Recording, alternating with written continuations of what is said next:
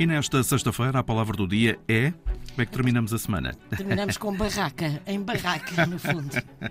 A palavra do dia é barraca, que é uma casa simples e pequena, pouco sólida, construída de forma tosca e com materiais dispersos, muitas vezes de madeira, com um telhado de zinco, e que é normalmente edificada sem planeamento ou autorização e usada como habitação. Mas também existe a barraca de praia, que é uma armação de madeira coberta de lona, onde os banhistas mudam de roupa ou se abrigam do sol. E também há a barraca de feira, que é uma estrutura desmontável em que os feirantes põem a mercadoria para venda, geralmente com uma cobertura de lona. Ora, coloquialmente também se usa a palavra barraca como sinónimo de asneira, disparate, briga, confusão. A palavra barraca deriva de barro. Isto porque as primeiras construções deste tipo eram feitas com barro e galhos. E a palavra barro, por sua vez, vem de uma palavra ibérica, barre, que significa lodo, lama, e de onde também deriva barranco.